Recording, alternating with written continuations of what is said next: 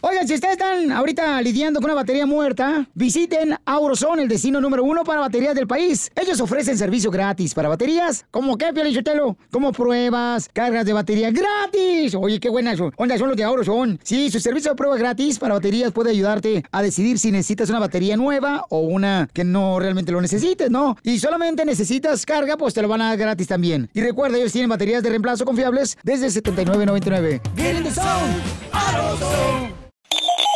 Mayday, mayday, going down. Ellos nos observan.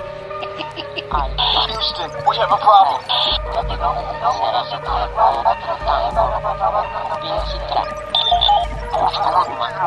Archivos Enigma, Honduras.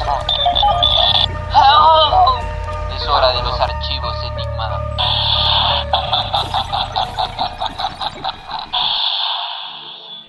Hola amigos. Hola amigos, bienvenidos una vez más aquí a Archivos Enigma. Darío, hemos entrado a un tema que a mucha gente le ha gustado y es esto de los asesinos en serie. ¿Cómo está, Dapo? Ah, em- así como vos empezaste emocionado. Pero porque le vamos a dar Ajá. no solo por la, por decirlo así, como la fascinación de la muerte, sino otros aspectos, ¿verdad? Como más psicológicos, que eso para mí es como lo interesante, pues. No hacemos como hincapié en la muerte, sino como en la mente del asesino. Sí, o sea, porque hay, hay asesinos que los han catalogado, ca- los han puesto en una categoría como genios en la forma que piensan. De hecho, hay uno eh, que se llama Pogo, el payaso, de que en la parte psicológica la gente quedó bien sorprendida y de hecho le hacían un montón de entrevistas para saber cómo era que él estaba tan calmado y hacía tantas atrocidades. Sí, que hay como un montón de mitos, así que también vamos a hablar de eso, que se tienen de los asesinos en serie, que hay ese tipo de personas que son súper inteligentes, súper meticulosas con todo lo que hacen. Y también, eh, o sea, para mencionar, también hay otros casos que dicen que no, que no, no necesariamente tenés que tener un IQ elevado, sino que también puedes ser una persona con un IQ bien promedio. Ujú. Y fíjate que es interesante porque, vamos, haciendo la investigación, este, hay bastantes, o- o- bueno, yo creo que perdí el número de asesinos en serie que han habido a lo largo de la historia, pero que me da bastante curiosidad es que en Estados Unidos son los que más recurrentes, hay, hay más, más asesinos en serie en Estados Unidos. Es interesante y es cierto, y vos dirías que las peores historias tal vez a veces salen de ahí. Sí, ¿por qué crees que sea? O sea, ¿por qué? Porque, digamos, en Latinoamérica no vemos, sí hay pandillas y todo eso, pero no vemos mass shootings o que vayan a las escuelas y disparen o que salgan asesinos en serie a cada rato. Yo fíjate que me voy más que todo por la teoría que está relacionada con MK Ultra. Ajá. Entonces pienso que al final sí tiene que una relación como con cultos, eso de, de- como hay una hay un libro que se llama Programar a un asesino. Entonces yo creo que va más que todo con eso, pues, ese aspecto. ¿Vos crees que sea más como un algo del gobierno, este, un black project que han metido ahí para que pasen este tipo de cosas? Sí, porque, o sea, ponele, hay un montón de personas que dicen, ok, las personas que, que están relacionadas con los militares, lo- los servicios de inteligencia y todo eso, al final salen noticias, como ahorita yo tengo un montón de casos aquí de personas que estuvieron en, la- en los ejércitos Ujú. y que al final se terminan haciendo eh, asesinos seriales. Y lo que la gente dice es que estas personas tal vez fueron eh, sujetos, víctimas de los experimentos de Mecha Ultra. Entonces yo por ahí me voy, la verdad, y siento que puede ser. Fíjate que además ese es un dato súper interesante que, que tocas porque este, ya habíamos hablado en episodios anteriores sobre The Voice of God, eh, la voz de Dios que está patentada y que supuestamente solo entra voz y que por medio de ondas o no, no me acuerdo bien, este, solo te habla a una, a una persona. Por eso es que muchos asesinos en serie dicen, no, es que el diablo me, me obligó a hacerlo. Yo no quería, pero me obligaron a hacerlo. O sea, ¿quién pues? Mucha gente ahí sale que está la esquizofrenia, que es un producto de que muchos asesinos en serie eh, sufren de eso. Pero hay algo, un dato curioso que es de que la mayoría de los asesinos en serie han tenido, y lo hablábamos en el episodio pasado, han tenido problemas en su infancia. Este, han sido maltratados, se han criado en, algún círculo o en alguna casa disfuncional, este, los han abusado sexualmente, entonces han ido como reprimiendo aquel montón de emociones y hasta el final como que la última gota destapa todo y empiezan a, a asesinar a aquel montón de personas. Sí, tienen un detonante, ¿verdad? Que es cuando inicia la carrera de un asesino serial. Y eso que mencionabas, de que por lo general siempre tienen algún trauma de infancia, que no sé vos qué opinás de esto, que por lo menos cuando yo miro que un asesino serial tuvo una, o sea, cuando yo empiezo a leer la historia de un asesino serial y miro que tuvo un, un trauma, yo por lo menos digo, ah, ok, entiendo por lo menos por qué esta persona se puso así. A mí lo que para mí da más miedo, y creo que esto en serio más, da más miedo a ese tipo de asesinos seriales, es lo que no tienen como ninguna trauma en la infancia y que vos no sabes por qué llegaron a hacer la- los actos que hicieron. Sí, como que su vida feliz, todo normal, boom, boom, boom. Son pedófilos en potencia y empiezan a matar a aquel montón de gente. Estilo Ted Bundy, pues que la gente habla de eso. El episodio pasado hablábamos de un argentino como de 20 años que hasta le decían ángel porque supuestamente era El bien ángel de la parecido. muerte. El ángel de la muerte porque era Ajá. bien parecido y dicen que es una persona que no tuvo ningún trauma, clase social media y se hizo asesino. Entonces yo pienso que tal vez ahí puede haber una conexión tal vez con unas creencias esotéricas, tal vez cultos. ¿Vos crees que sean también como posesiones? O sea, que este, alguna entidad maléfica este, entre en estas personas y cambian repentinamente. Eso es una gran eh, posibilidad. Hay personas que dicen, por ejemplo, que cuando ellos se convirtieron en asesinos seriales, Ajá. básicamente es otro monstruo que tienen dentro y ellos dicen que no se identifican con ese monstruo, que es como otra persona que está dentro de ellos. Eso podría ser una explicación, eso que mencionaba. Sí, porque este, yo me he fijado que también hacen como este tipo de rituales. Muchos asesinos en serie tienen como sus rituales para asesinar personas. Por ejemplo, el Zodíaco, que han hecho películas y un montón de, de casos, siempre dejaba estas notas, pues, y se las enviaba a la policía diciendo que era el, el responsable, pero con aquel, aquella cosa súper codificada que hasta el día de hoy, pues, no se sabe quién es el, el Zodíaco. Y eso, ¿te imaginas eso? El- el- la confianza que se dan a tener ellos que empiezan como a burlarse la policía y los medios. Por eso es que dicen de que pueden ser como genios, pero están mal guiados. Porque, digamos, hay, hay casos, este, hay un caso, y lo hablábamos en el episodio anterior, era el de, mm, bueno, el- también el ángel de la muerte, pero el de, ¿cómo es que se llamaba el otro? El de mm, las hermanas Poquianchis. O sea, las hermanas Poquianchis eran cuatro, o sea, eran cuatro hermanas que empezaron a asesinar a aquel montón de gente del de prostitutas, siempre guiado como al bajo mundo, a los suburbios un montón de cosas así. Y es porque este, confabularon entre ellas para crear todo este, este caos, pues. O sea, ya no es solo una persona, sino cuando tenés algún familiar conectado o algún amigo, ya, ya crece la conspiración que hacen. Sí, fíjate que yo pienso que cuando es de familia, y son casos así como de asesinos seriales que de familia, yo no sé vos, pero yo pienso no solo en un culto, tal vez una relación de algún culto. Porque tal vez, obviamente vos decís una persona eh, el- donde crece, que eso, eso es bien importante, el FBI lo analiza, eh, el ambiente donde crece un asesino serial, cómo se llega a convertir en uno. Entonces, obviamente, si cuatro personas se convierten en un asesino serial, no es loco pensar que tal vez pasaba con esa familia, tal vez abuso o algo así. ¿Qué más datos tenés ahí de que eh, puedas compartirnos? Porque sabemos que hay un montón de información, no vamos a cubrir, vamos a hacer más especiales y todo. Pero sé que tenés como datos bien, bien crazy. Sí, unas como por ejemplo que me llamó la atención, características de asesinos seriales, y hay dos cosas que me llamaron la atención. Y es algo, no sé si sabías, aparentemente la fascinación con el fuego. Tiene un nombre, no me acuerdo. Hay pirómano. pirómanos, hay Pirómano. pirómanos. Aparentemente eso es común en los asesinos seriales y eso como que los psicólogos lo han, lo han dicho. Otras cosas como por ejemplo, esto me llamó la atención y es bien como dividido. Hay psicólogos que dicen que es cierto y otros que no. Mojar la cama después de los cinco años. Ah, ese, es otro dato que, que daban. Que creo que en Mindhunter, miren esa serie.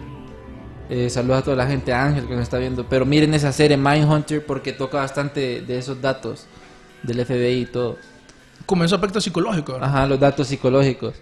Yo mira, yo había escuchado uno Darío de que los asesinos en serie que se van quedando este empiezan a matar animales, son crueles con los animales. Ese es otro factor, la crueldad contra los animales. Que obviamente muestra la falta de empatía que tienen esas personas. Sí. Y obviamente de pequeños, pues. Daban como este maltratan a los perros o se quedan con un bicho y lo empiezan a matar así. O sea, primero son crueles con los animales y después van escalando según el FBI, el estudio que, que decían, no me acuerdo quién era el que, Russell, creo que era algo, el que había puesto el nombre o la investigación de los asesinos en serie. Eh, el que yo leí uno, fíjate, no creo que sea ese, porque fue como un montón de psicólogos que se juntaron para Sí. hacer este informe. Ajá. Y que lo es bien curioso porque aparte que el FBI definió eh, qué constituye un asesino en serie, que lo había mencionado la vez pasada, que me llamó la atención porque el FBI lo define con dos muertes o más en un periodo por lo menos de un mes. Ujú. Vos mencionabas otra definición que eran tres o más en un periodo de tres meses. Lo cierto es que algo que estaba investigando, no sé vos qué opinás, Ajá. que esta definición del asesino en serie me di cuenta de que es bien ambigua y que al final aplica, puede aplicar a personas que en realidad no lo son. Ujú. Imagínate, es una persona que mata... Eso es bien curioso, ¿verdad? Una mujer sacó un libro en donde ella dice que es inocente. Y lo que ella salió eh, diciendo es que su- su- ella mató cuatro personas, pero en defensa propia, no en asesino en serie. Lo que pasó es que dice que hubo una conspiración detrás de eso y que la quisieron inculpar. Entonces, para mí eso sí pienso yo que la definición debería haber cambiarse Ujú. dependiendo de la, intención del asesino. Y eso aparentemente el FBI dice que no lo consideran porque dicen que haría más complejo la, la definición de un asesino en serie. Sí, porque empiezan a aparecer como diferentes arquetipos, o sea, ¿Cómo las puede, características cambian. ¿Cómo podés vos saber definitivamente cuál es la motivación de una persona para hacer un asesinato? No siempre es, es claro, pues. Ujú, Muchas veces venganza y de hecho le empieza a gustar la venganza y ahí se empieza a hacer asesino en serie y no, no tuvo una infancia mala. Pero ahorita, este, Darío, solo estábamos nosotros dos y se le teletransportó Irma. ¿Cómo estás, Irma? Bien, Bienvenida, estás con... ¿Estás enfermita? un poco. Estamos hablando de tu tema favorito aquí, asesinos en serie. No. Y, y estamos discutiendo cómo la parte más psicológica de estos asesinos en serie, cómo van este, modificándose y el FBI tiene como esas características para identificarlo. En Mindhunter salen como algunos, algunos temas. Sí, que el FBI también en ese reporte sacó unos mitos de los asesinos en serie. No sé qué opinan si los quieren discutir. Claro, a ver. Vamos a ver, ¿qué opinan ustedes? Todos los asesinos en serie son solitarios disfuncionales. No. Ok, ¿y vos? Mm, No, no. Está el ejemplo de Ted Bundy. Eh, casualmente, ese, bueno, no mencionan ese mismo ejemplo, pero es un buen ejemplo lo que acabas de mencionar, porque el FBI dice que la mayoría de los asesinos en serie no son recluidos en adaptados sociales, sino que no parecen monstruos y más bien se esconden a vista plena dentro de sus comunidades. Entonces, ellos ponen de ejemplo, por ejemplo, el caso de Robert Yates, que mató 17 prostitutas en Spokane. Dice que él estaba casado, tenía cinco hijos, vivía en un vecindario de clase media y un piloto de la Guardia Nacional eh, condecorado. Que esto es donde te digo que este montón de ejemplos, todos fueron personas que trabajaron de alguna forma en el ejército de Estados Unidos. Esto es un caso. Está también el caso de Green River de- eh, Killer, Derry Ridgway, que confesó haber matado a 48 mujeres durante 20 años y él se había casado tres veces, con empleo, atendía a su iglesia seguido, hablaba de religión y la gente lo conocía porque leía bastante la Biblia. Vos no te imaginas eso, como sería un asesino serial. Y, y también otro para agregar ahí es de que algunos asesinos en serie son muy buenos para mentir y eh, hablan, eh, son elocuentes al hablar, pues son bien convincentes. Un dato curioso, bueno, también eh, Ted Bundy era uno, pero este, el de, el de Pogo, ya le puedo decir el, el nombre verdadero de este man, se llamaba John John Gay- eh, Gacy. Este, este es el, el- creo que el asesino donde se inspiró It, porque es un- se convirtió en un payaso. Y él uno de sus datos más... Él es el payaso, el Sí, asesino payaso. el asesino El payaso. payaso Pogo. El payaso Pogo, ese. Que, era, que uno de sus datos como más eh, fuertes era el convencimiento, persuasión y elocuencia al, al estar eh, cerca de las personas. Tanto así de que cuando él estuvo en la cárcel un tiempo, este 10 años, sin violencia, él fue el jefe de, la, de- de prisión. Él fue el jefe dentro de... Eh, dentro de la prisión, o sea, de, todos los convictos que estaban ahí, él, él se puso como jefe. O imagínate el convencimiento que tenía y el poder de persuasión que tenía ese man. Y eso es como algo bien eh, clásico de los asesinos seriales, porque eso que, que, que vos mencionás de que son bien eh, convincentes, pueden ser elocuentes y todo eso, eh, eso lo mencionamos en el episodio pasado, que más que todo, supuestamente es un trauma de que ellos cuando tuvieron un trauma pequeños, entonces su inhabilidad de poder controlar eso en su vida hizo que ellos quieran controlar el resto de su vida. Entonces a los asesinos seriales, los psicópatas, les gusta controlar a las demás personas. Entonces, en ese aspecto, muchos psicópatas son personas, ya sea elocuentes, que de alguna manera son carismáticos, Ted Bundy es un buen ejemplo de eso, o sino que de alguna manera, ya sea como violencia física o con intimidaciones o algo así, buscan controlar a las demás personas. Entonces, eso es bien clásico con los asesinos Fíjate seriales. que este caso de eh, John, John Wasey. Wasey, eh, A mí me llamó la atención porque em, él fue muy abusado de niño. Fue abusado creo que por su abuelo y le hicieron bullying en la escuela y creo que un maestro también a temprana edad. Lo usó eh, un amigo de la familia, fue y que él se cayó. Él nunca dijo nada. Ajá. Entonces, eh, él, de, debido a este trauma, solo asesinó hombres, Adolescentes. niños. Eh, bueno, él incluso estuvo preso por, por este por este delito de molester, por, por ser eh, em, por molestar niños, pues, por molestar jóvenes y solo asesinó hombres. Ujú, Que asesinó 33, eh, 33 este, jóvenes que aún están buscando los cuerpos. Y algo curioso de él es que, así como decía Irma, es de que cómo es que nació este personaje, el payaso. Eso es algo interesante de analizar, de que cómo es que él entró en este personaje. Y es de que a medida de que mm, él iba avanzando eh, en su vida y- tenía esta de hecho se casó, o sea, imagínate, él, se casó y tenía una vida feliz y todo, pero a causa de esos problemas que tenía, eh, tenía en la infancia, él tenía problemas sexuales, este, solo tuvo una hija y la esposa se dio cuenta de que él era, este, él era como eh, homosexual y le gustaban los adolescentes.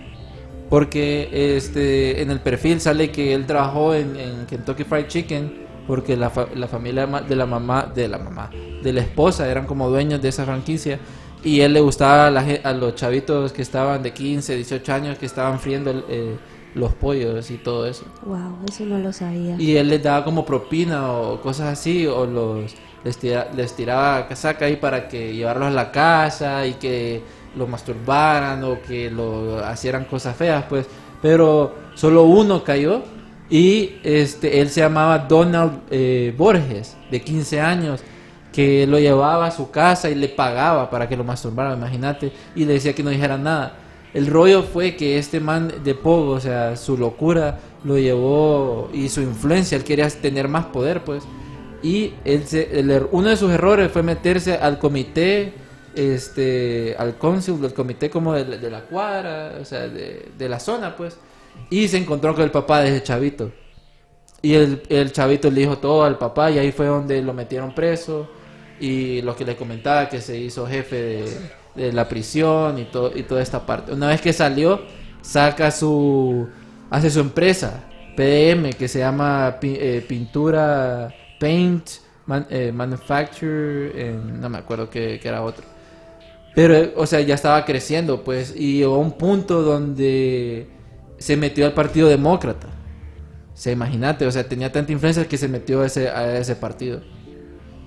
Qué interesante, ¿o ¿no te imaginas a alguien que sea político que estaría involucrado en eso? Sí, pero aquí es lo, lo más loco de, de este, de este man, de que era tanto el poder de que él invitaba a, a sus a la gente poderosa a, a tener carneadas. Entonces en su, en su casa, este, él, él tenía como un sótano. En el sótano tenía como todo aquel montón de películas pornográficas y aquel montón de cosas bien feas, ¿verdad? Pero la gente no sabía eso. Y ahí es donde él se dio cuenta de que podía influenciar más y se convertía en un personaje que se convierte en el personaje Pogo, este, este payaso. Y, y, y él se pinta la cara de otra forma, visitaba hospitales infantiles y todo, él compraba peluches y se lo daba a los niños. Pero ya te imaginas para qué, ¿verdad? O sea, para traerlos y un montón de cosas. De hecho, el, vecindario le decía de que estaba muy bien las carneadas y todo esto, pero el problema era el olor que, que salía de su casa. El olor a putrefacción y todo eso. Entonces una vez unos vecinos le dijeron este, que por favor limpiara y todo eso. Y él dijo que va a beber con sus propias manos, puro político, ¿verdad? Que va a ir a las cañerías porque creen que hay ratas, pero mentira, habían aquel montón de cuerpos. Y pasa, para no hacerles tan largo este, eh, toda la historia, para resumirlas, encuentran de que uno de los niños este, fue abusado por él y ahí fue donde la policía entra y empieza a oler todo esto, lo tienen como, encuentran en su sótano aquel montón de eh, armas de tortura, este, pero no encuentran ningún cuerpo, siguieron investigando y fue cuando, otro de sus errores fue cuando lo sacaron a él porque no, no lo habían incriminado en nada, y invita a los agentes a su casa a comer, ¿verdad? Y uno de los agentes era militar y él sabía el olor a putrefacción y dijo, aquí hay muertos. Y empezaron a buscar. Y en el sótano habían un montón de cuerpos de niños, o sea, de adolescentes, este, hombres. Creo que no, no eran todos hombres, no, la verdad no estoy, no estoy seguro. Este, pero eh, en la lista, este, él ponía cal para que los cuerpos se descompusieran más, más rápido. Pero obvio que, que- la fosa ya, ya estaba súper súper arriba, pues. Y antes de morir, él decía, bésenme el, el Q, este, el asterisco, y no van a saber dónde están eh, todos los todos los otros Ah. cuerpos. Sí, porque supuestamente encontraron 33 cadáveres en su casa. Mm, 33, así. Sí, y de hecho, lo más raro y lo que te comentaba al inicio era su perfil psicológico, pues. Súper carismático, amigable. co- eh, Pero eso es bien común, la verdad, eso es bien común. convencía. O sea, todo el mundo lo, lo ponían como el, el ejemplo a seguir de la cuadra, pues. Fíjate que ese elemento también de la pornografía es un es un es algo que comparten varios de ellos. Por ejemplo, en el caso de Ted Bundy, él culpó a la pornografía de haberle des- eh, distorsionado su mente De Ujú. y, pequeño, adolescente. y orilla- orillarlo a hacer todos estos crímenes. Sí, sí, porque eso de Ted Bundy no se sabe exactamente por qué. Él parecía una persona normal y de la nada era un super asesino. Él le echó la culpa de eso a la pornografía porque él decía que desde adolescente le gustaba el sadomasoquismo. Y también hay personas que dicen que, que le echan la culpa de que él, los, los- los padres le mintieron. Imagínate que los abuelos le dijeron de que los abuelos eran sus papás y él pensaba que quien era su hermana en realidad era su mamá. What the heck. O sea, lo mintieron. En realidad su hermana era su mamá. Entonces, algunas personas creen que ese fue tal vez el trauma, el detonante, por lo cual al final eh, Ted Bundy te hizo ese... Sí, eso sí, sí, no sería. y también eh, su abuelo era muy abusivo con su abuela. Entonces él Vive en una familia bien violenta, ¿verdad? Sí. En- sí, son como, ahí miramos como footage de, de Ted Bundy, este, que Está un poco de moda ahorita. Sí, con la serie que salió, sí. ¿verdad? Bueno, está la, la película que protagoniza Zac Efron con Lily Collins y está también eh, una serie porque se hicieron eh, varias entrevistas, se le hicieron a él. Él fue alguien muy mediático, a él le gustaba la atención. Él le gustaba la atención, fue, él se graduó de psicología en la, en la universidad. Y luego eh, creo que entró al Partido Demócrata también. Y mm, empezó a sé. estudiar empezó a estudiar derecho. O sea que él era alguien que era estudiado. O sea, que tenía Ese- conocimiento, o sea... Él se defendió el solo en el juicio, si no me equivoco. también. exacto. Y eh, una de las características es que él atra- eh, atacaba a muchas jóvenes universitarias.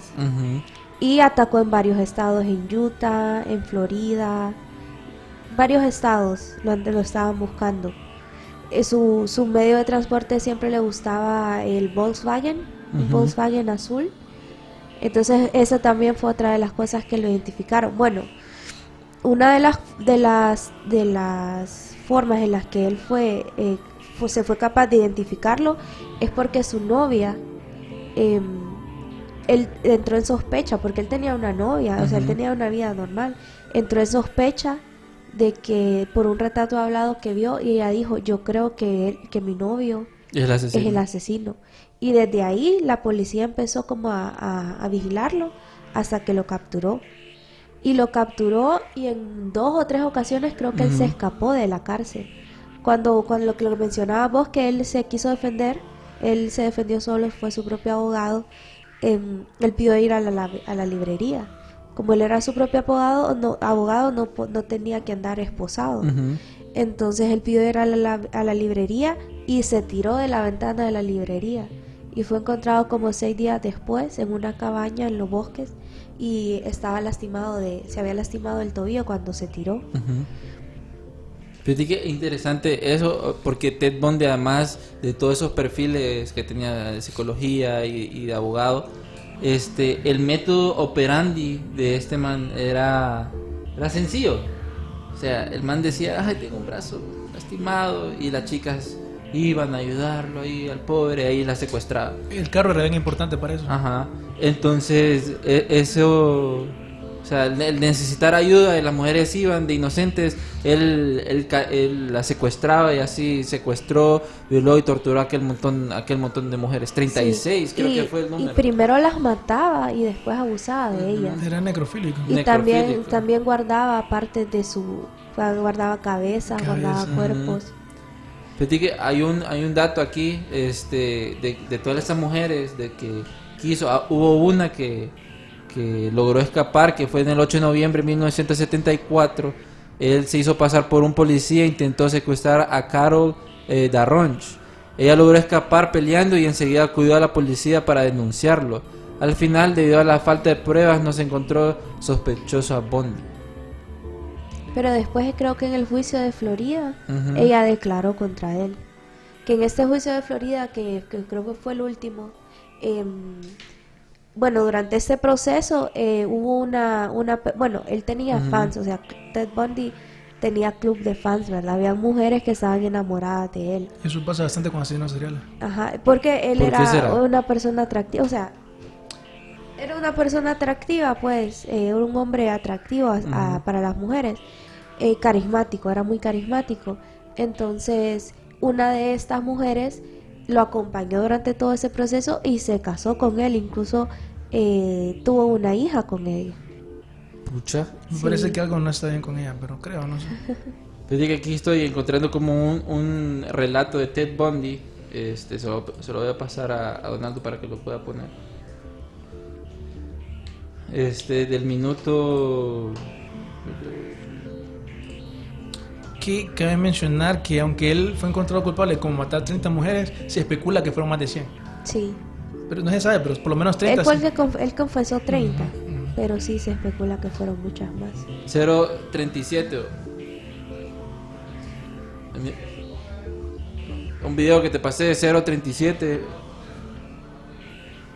Pero tiene subtítulo. Sí, a toda la gente que nos está viendo, díganos eh, qué otros asesinos eh, en serie este, conocen, escríbanos para, para ver si perdemos alguno.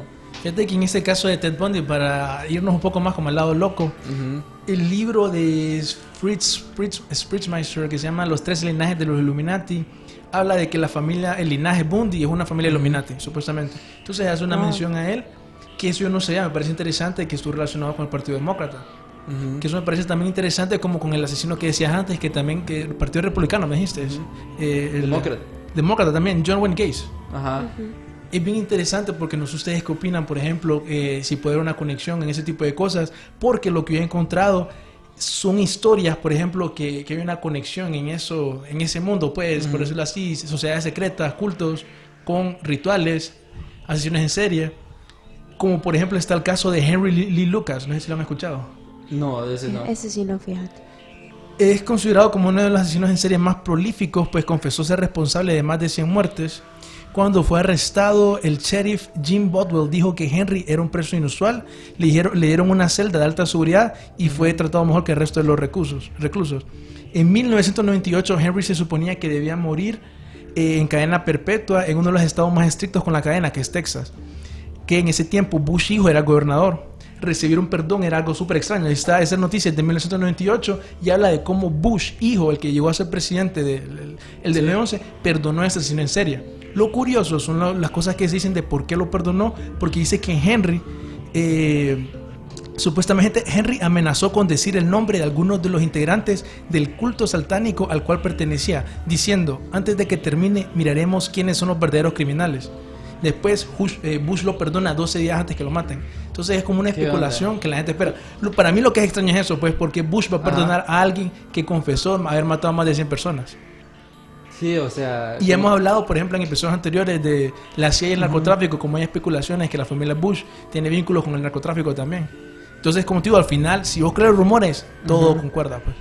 Sí, como que se dieron cuenta de algo y no querían que sacaran a la luz esa, esa información. Los miembros del culto, Ajá. que podrían ser personas importantes, algunas personas dicen familiares de Bush. O allegados, algunas cercanos. O sea, en ese mundo, este, cuando hablamos de asesino en serie, o sea, mucha gente puede estar involucrada porque muchos callan, muchos dicen, saben quién es el asesino en serie, pero no lo dan a conocer. Otros se aprovechan de su locura y de, su, de sus habilidades y las utilizan para, para crear algún, algún espía o, o para crear caos, pues. Entonces, ahí es donde están estas partes, donde están los cultos, se aprovechan también eso porque les consiguen gente para hacer esos rituales o aquel montón de cosas. O hay unos que trabajan súper solos pues, y, y crean esta, estas historias o estas cosas súper locas. A mí me llama la atención el caso de esta mujer, Aileen Wurz. Ajá.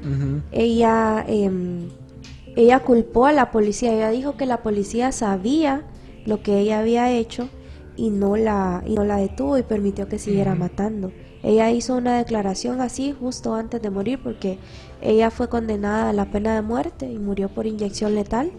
Ella era una prostituta. Cara de crazy. Hicieron una película de ella. Sí, Monster se llama, Ajá. protagonizada por eh, Charlize Theron, que le, le hizo ganar el Oscar. Tiene subtítulos ese, ese video. No. Bueno, ahí ella está hablando de que la policía sabía que ella había matado y la dejó que siguiera matando. Que encubrió evidencia del primer asesinato. Exacto. Y ella alegaba también que todos los asesinatos ella mató a siete hombres. Ella alegaba también que todos los asesinatos fueron en defensa propia. Sea, imagínate, no solo los hombres, ese es otro dato que decía, no solo los hombres son asesinos en serie, sino hay bastantes mujeres que por que han sufrido este, abusos sexuales y como Aileen, este, porque de hecho ella sí la abusaron de niña, eh, sus abuelos fueron, sus abuelos abusaban, abusaron de ella. Ahí fue donde su mente cambió y, y tuvo una visión distorsionada de lo que era eh, el sexo y aquel montón de cosas. Y era por eso que se, se perfiló como a ser una prostituta. Sí, Ahí está incluso, con subtítulos, ¿verdad? incluso ella empezó su vida sexual a los 11 Ahí está, que años decía en la que- escuela a cambio de dinero. Que después de Richard Mother ya sabían. Dijo que dejó huellas por todas partes. Sí, o sea, ella O sea- al final termina diciendo, este es un caso de las personas que dice una víctima de MK Ultra. Ella al final da declaraciones, por ejemplo, bien peculiares que dice que sobrevivió a un int- intento de asesinato de envenenamiento en la cárcel, que hay una arma sónica, que ella no, que cuando ella quería escribir como su testimonio, alguien utilizaba el arma sónica, entonces se volvía loca y no podía hacer nada. Entonces ella dice que con el arma sónica la quisieron como convertir en, un- en una asesina. Y una última declaración bien extraña que, que dio, me parece peculiar, dijo que iba a regresar con Jesús en una nave espacial. Sí, eso fue como al final de la entrevista lo dice bien trippy. Yo, sí, fue como, what the heck. Sí, porque ahí yo digo que podríamos relacionarlo con, como con cultos cuando hablan que quieren controlar a una persona, lavarle el cerebro, Sí. meten ovnis. Fíjate ¿Has que eso? aquí haciendo una pausa ah, para leer los comentarios. Ángel, saludos. Angel, desde LA. Este gran fan.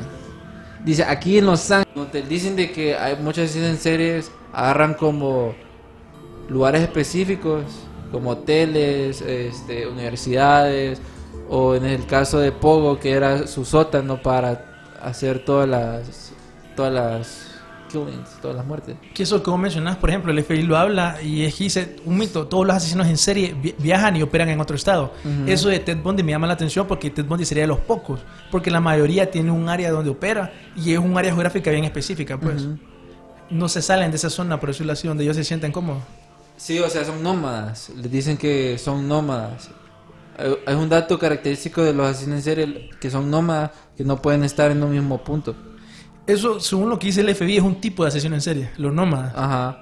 Que no pueden estar mismo, en un mismo lado y que por eso este, en tal parte de la ciudad muere alguien, después muere alguien y después aparece otro y otro en otro lado. El FBI, por ejemplo, también hablaba de camioneros, como ellos se pasan moviendo bastante, Ajá, exacto. estilo así. Fíjate que, ¿ustedes qué piensan de estos asesinos en serie que este puede estar muy pegado a lo que es MK Ultra, esos proyectos super locos de personajes múltiples? Tipo la película Split. O sea, este ahí puede ser que una de sus personalidades porque ya hay como este ya hay como evidencia de personas que sufren una o, o tienen múltiples personalidades, pero una de sus personalidades es un asesino en serie, o sea, tiene sed de sangre y la otra es un santito. O sea, ¿qué pasa ahí? ¿Qué pasa ahí? Que ellos mismos dicen, así como en testimonios, que yo tengo un monstruo dentro de mí, algo así. Ahí estoy pasando un video a Donaldo para que lo, lo pueda poner de un caso, de un video de un asesino, pero que tenía, tenía múltiple personalidad. Es una entrevista y él cambia completamente, o sea, no se acuerda. Ese, este no me acuerdo el, el, el nombre, fíjate. Este se llama. este- No, el nombre, el nombre no me lo. Que la verdad, no, fíjate que no sé si han escuchado ustedes de que las personas que son víctimas de Ujú. abusos ritualísticos, satánicos, están relacionados con eso de la eh, múltiples personalidades. Que las víctimas Ajá. que tienen de, de rituales, Sí, sí, sí. por lo general crecen con eso. Que por eso es bien interesante cuando yo digo de que eso de los rituales Ujú. y el, el- el- el maltrato y las torturas de una persona está relacionado con la MK Ultra. Porque el objetivo es crear una disociación en tu cerebro. Ujú. Como crear diferentes links. Yo sí creo al final que un montón de esos asesinos en serie son personas que experimentaron abusos de estilo así. Es como el caso también del famoso, el, el asesino de Texas. Ed Gain. El de que eh, se inspiraron para hacer la, masa la masacre de Texas. Sí, él era, él estuvo, bueno, él incluso terminó sus días en, en un hospital psiquiátrico. Em, Él sí estaba loco. Sí, él tenía serios problemas, serios problemas psicológicos. Bueno, él tenía incluso hasta este, el trastorno, ¿cómo se llama? El trastorno psicológico que te enamoras de tu mamá. Y que es un trauma, no sé exactamente. Creo que es el Edipo, ajá. Edipo. Ajá. Sí, bueno, es, él tenía ese trastorno psicológico. em, Electra. Algo así creo que. Sí, em, porque él vivía solo con la mamá. Ujú. Él eh, fue criado solo por la... Y la mamá le decía, por ejemplo, de que no podía, él no podía ver a ninguna mujer, porque todas las mujeres menos ella eran del diablo, Pucha. que no miraran nunca a ninguna mujer. Entonces ella en su mayoría, o no sé si es en, en general o en su mayoría, mató solo mujeres. Y él sí estaba bien, bien. Bien Crazy. Y es que eso loco. que vos decías, ese trauma que tenía con la mamá, creo que eso es como lo más loco. Porque él decía, lo que yo encontré es que solo mató a su hermano y a dos mujeres, o sea, tres muertes, asesinos en serial.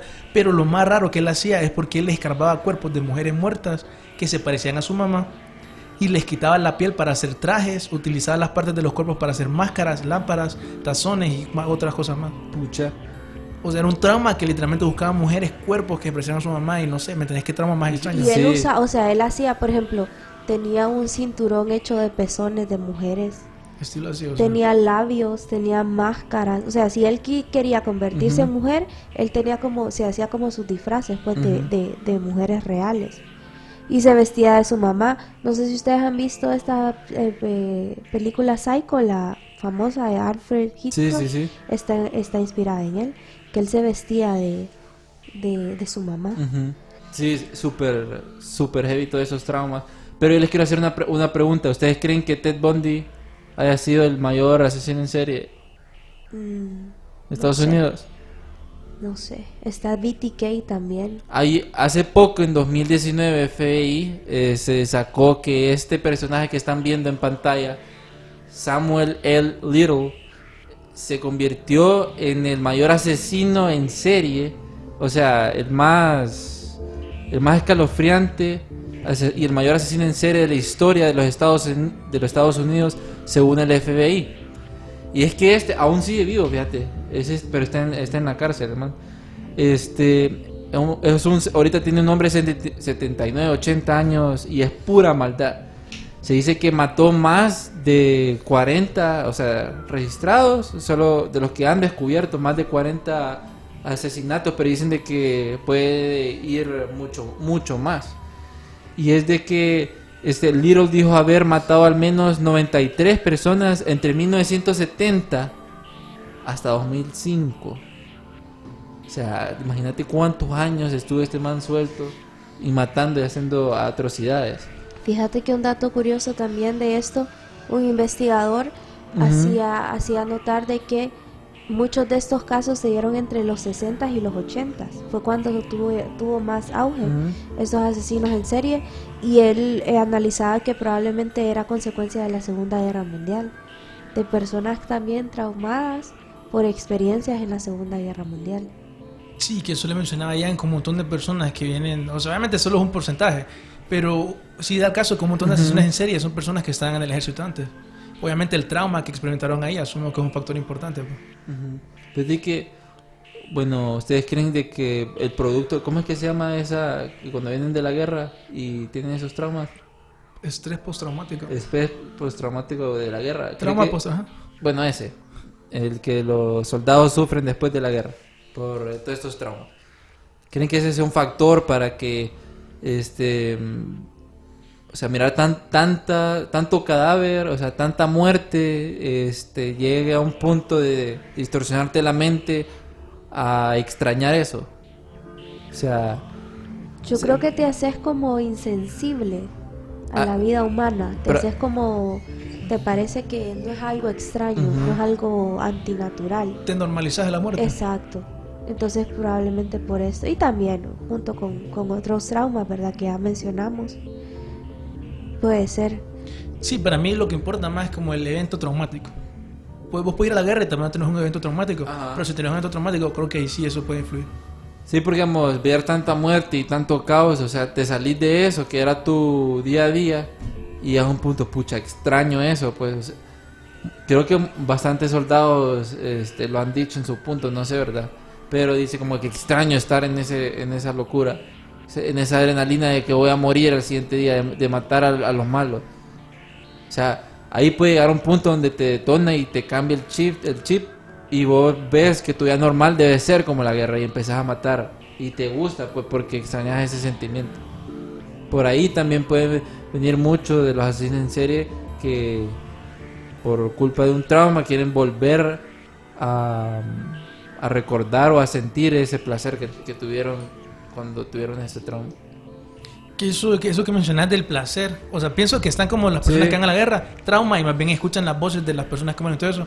Y otras personas que decís vos que tal vez se pueden como ver atraídos a ese, a ese, a ese mundo, por decirlo así. Pero lo cierto es que según lo que define el FBI como las motivaciones para considerarte un asesino en serie, eh, está la pregunta, por ejemplo, ¿no ustedes qué opinan que si los asesinos en serie tienen que tener una motivación sexual para cometer los actos? Sí, La gran mayoría creo que, que tiene este. Hay una conexión, ¿verdad? Sí, algo. hay una conexión. Eh, según el FBI dice, todos los asesinos seriales no son motivados sexualmente. O sea que eso entra como otra categoría. Y, pero obviamente tienen un trauma relacionado al sexo, eso es lo que estamos mencionando. Ellos dicen que pueden haber otras motivaciones como el enojo, emoción, ganancia financiera o búsqueda de atención. Entonces esas son como las definiciones que más que todo hacen un asesino en serie. Que me gustaría mencionar ahorita un asesino en, un asesino en serie. Si ustedes buscan libros, así lo venden a él. Pero en internet se ha vuelto como un meme esta persona. Y es porque es un personaje, la verdad, es bien interesante. No es como el típico asesino en serie, era bien ideológico. Por eso en su tiempo lo definieron como un terrorista. Porque obviamente él hacía los atentados y mataba a las personas con esa, ese- esa perspectiva. Lo interesante, creo, de este caso para mí es que está este aspecto en donde él fue una víctima de MK Ultra. El caso, no sé si lo han escuchado, que es el del Yuna Bomber. el Unabomber, sí. Tiene una serie también en Netflix. Sí, sí, sí. De que un asesino de que estaba jugando con los... Exacto, o sea, así lo ponen en la serie. Así lo ponen en la Ajá. serie, de que él, y bueno, él envió un manifiesto. En la serie hace de que él literalmente fue a la policía, que como que quería convencer a un policía de unirse a su Ajá. ideología. Y o sea, él dice, no, o sea, él fue a la policía, ¿me entendés? ¿Quién, ¿Qué asesino en serie haría eso? No sé. Lo raro de él es que las personas hacen una conexión de que fue una víctima de MK Ultra. El Unabomber fue una persona que enviaba bombas en el, en el correo de Estados Unidos, mató un montón de personas y hirió a más. Hay una Sí, serie, hay una de- serie. en Netflix. Entonces, Y película también. El Caltor. Saludos a, a El Caltor, el fantasma. Ajá. Eh, entonces este caso del Unabomber está porque él hizo un libro que se hizo un meme ahorita en la primera parte que dice las consecuencias de la revolución industrial han sido un desastre por la humanidad. Eso se ha vuelto un meme últimamente. Y es porque la ideología de él era un tipo bien inteligente. Tenía un IQ de 167. Entonces las cosas que él hacía obviamente las super meditaba y costó tanto encontrarlo. Su motivación no fue tanto psicópata, porque dicen que un psicópata han escuchado de que cuando mata a alguien regresa a la escena del crimen. Sí. Él nunca iba a la escena del crimen, entonces porque su motivación era otra Ujú. Era esa motivación, él estaba muy en contra de la tecnología. La gente dice que tenía razón porque hoy todo el mundo habla mal de la tecnología, pues. Él hablaba de eso como en el 90 y pico y lo curioso es que él fue una persona que fue a Harvard, bien estudiado y todo, Y donde la gente empieza a hablar de esa teoría de que él fue víctima de MK Ultra es porque a todas las personas que él le envió bombas eran personas que estaban relacionadas con Harvard específicamente, ya sea siendo ingenieros, doctores, psicólogos. Lo que la gente dice es que las personas que él mató eran personas que estuvieron de alguna manera involucradas en su tratamiento de MK Ultra. Y para las personas que no saben eh, quién es el Unabomber, su nombre verdadero es Theodore John eh, Kaczynski. Ted Kaczynski, así es conocido. Ted Ted Kaczynski. Y algo curioso es de que los matemáticos, filósofos, neoludita y terro- bueno, terrorista y asesino y todas las cosas. Pero matemático y filósofo. Es que sí, o O sea, sea, al, final, ¿qué, qué onda? al final eso pues es una persona en asesino en serie, pero motivado por ideología. Es diferente a los casos que hemos estado viendo ahorita. pues. Sí, o sea, no sé si cae como asesino en serio o terrorista. Yo lo pondría más en terrorista, pero hay personas que lo definen como asesino en serie. Sí, porque está... La definición que mata más de dos personas en cierto tiempo, todo eso. Pero ¿cómo, cómo hago, cómo hace de... si Un terrorista mata más de a- aquel montón de personas en diferentes... Es que eso, eso es lo ambiguo que te decía al principio, pues la definición es bien. Sí, o sea, hay un montón de cosas. De... El Unabomber es buena película. Y buena serie. ¿Sabes a mí cuál es el caso que más me llama la atención? Ajá. El del zodiaco. Uf, sí. Definitivamente, bueno, que este asesino eh, fue durante los años 70 y no nunca fue descubierto. Y él incluso se expuso, él mandaba cartas a, em, bueno, no sé cuántas víctimas al final fueron eh, ac- acreditadas a él, pero él mandaba mandaba cartas al, perio- a los periódicos locales haciéndole saber de que él había sido quien había matado a las personas. O sea, él buscaba reconocimiento. Sí, era como una forma de burlarse, ¿verdad? Algo así. Sí, incluso hubo un, un- una vez en la que él llamó a un programa de ese. televisión. En ese programa... O sea, a, a mí lo, lo raro es todo el simbolismo que tiene. Sí, es que definitivamente, eh, así como nos gusta en el programa, ¿verdad? Es el asesino más enigmático. Sí, yo creo que ese ha sido como uno de los problemas, o no sé si ya sepan quién, quién fue y no, no quieren seguir, Sí, porque el caso fue reabierto en 2007. aún sigue abierto. Aún sigue abierto. Entonces, creo que han hecho un documental donde había encontrado, no sé si fue en History, había encontrado como este más información sobre lo que el Zodíaco, Zodíaco había hecho, porque dejó como una nota y que esa nota tiene un código y que no han podido descifrar qué es lo, que- qué es lo que dice. Esos son los códigos. Aquí ese es un reportaje que hizo CNN que dice que un, un hombre eh, dice que su papá era el zodiaco. Sí, está muy buena también la película que la protagoniza Jack Gyllenhaal, eh, este, eh, Robert Downey Jr. y Mark Buffalo. Es muy, muy buena también, muy buena película. Ahí saludos a Aaron Andrino, saludos saludos de Guate, nuestro hermano ahí. Sí, y este, este asesino buscaba reconocimiento. Sí. Creo que muchos asesinos en serie buscan eso como eh, estar como eh, exponerse como yo soy el grande, yo maté tantos, o sea, cuando los agarran, por ejemplo, Ted Bundy le gustaba las cámaras, Sí, pero era porque como poniéndose el chalequito y como yo lo hice, pues, o sea, sí, el ego era increíble, pues. sí. Y el de, no sé si tenés el material de las, ah, las cintas de Poughkeepsie. Uy, la- Ese es el que a mí más me ha causado terror. Yo, yo veo eso, recuerdo eso y sí me causa terror. ese- no sé si nos querés hablar más. Bueno, hay un, hay un documental que se llama de las, las cintas de Poughkeepsie. Poughkeepsie es una ciudad en Nueva York. Es un asesino que grababa cómo torturaba a las personas.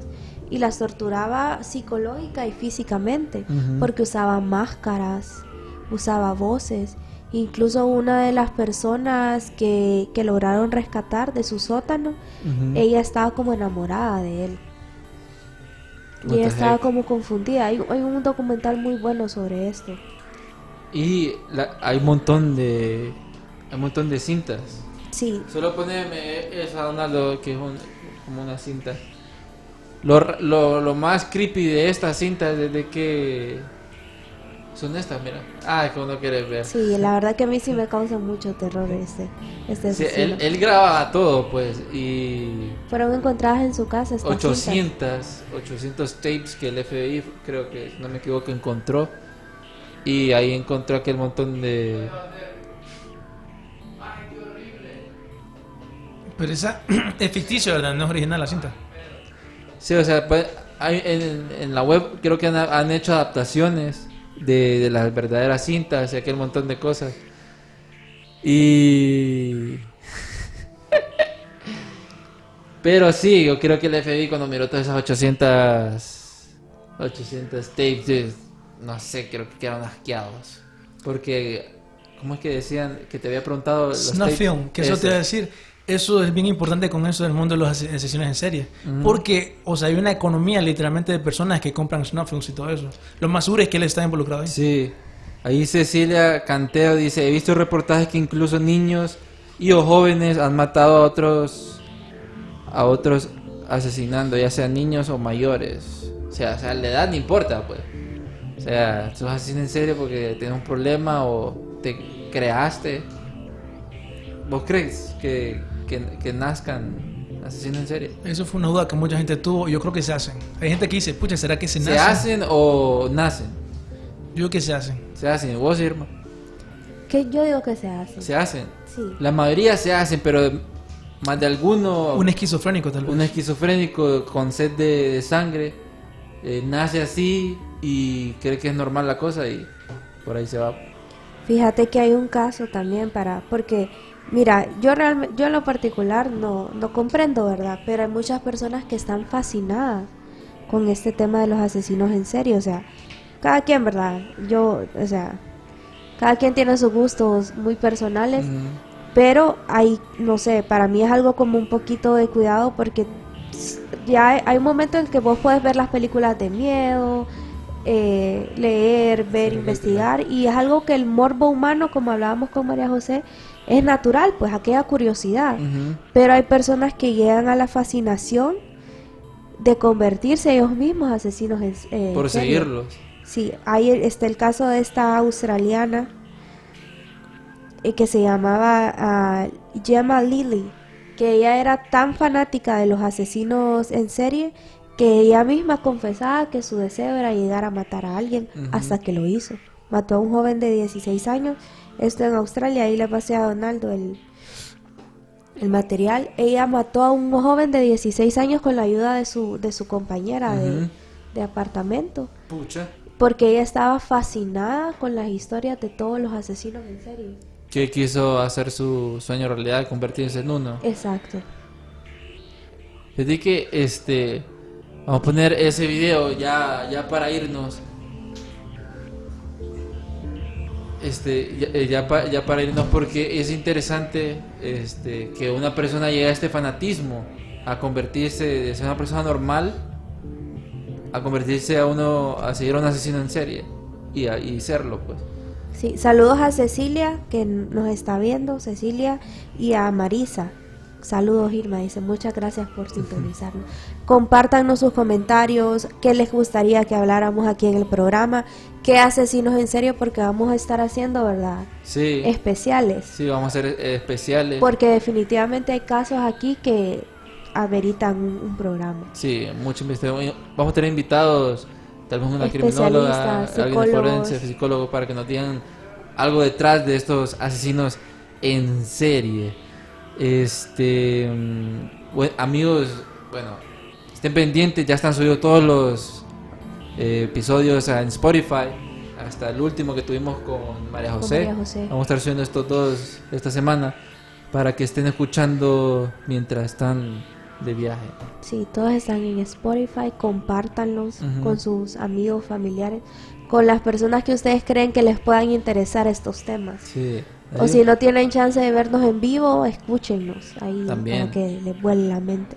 Y estén pendientes porque últimamente hemos estado hablando como bien general, pues le vamos a empezar a poner más perspectiva, ¿verdad? A esto de los asesinos en serie. Entonces como para entrar más profundo, más información así. Más conspiranoicos, más datos locos. Bueno amigos, gracias por vernos y esto fue Archivos Enigma y vamos a estar chequeando el próximo episodio Crazy. Vemos. Chequele que. ¿Por qué hacer esto? Cuando puedes hacer esto. ¿Por qué hacer esto? Cuando puedes hacer esto. Disfruta la emoción con Coca-Cola y Six Flags. Utiliza el código COKE en sixflags.com y ahorra hasta un 50% en el costo de admisión.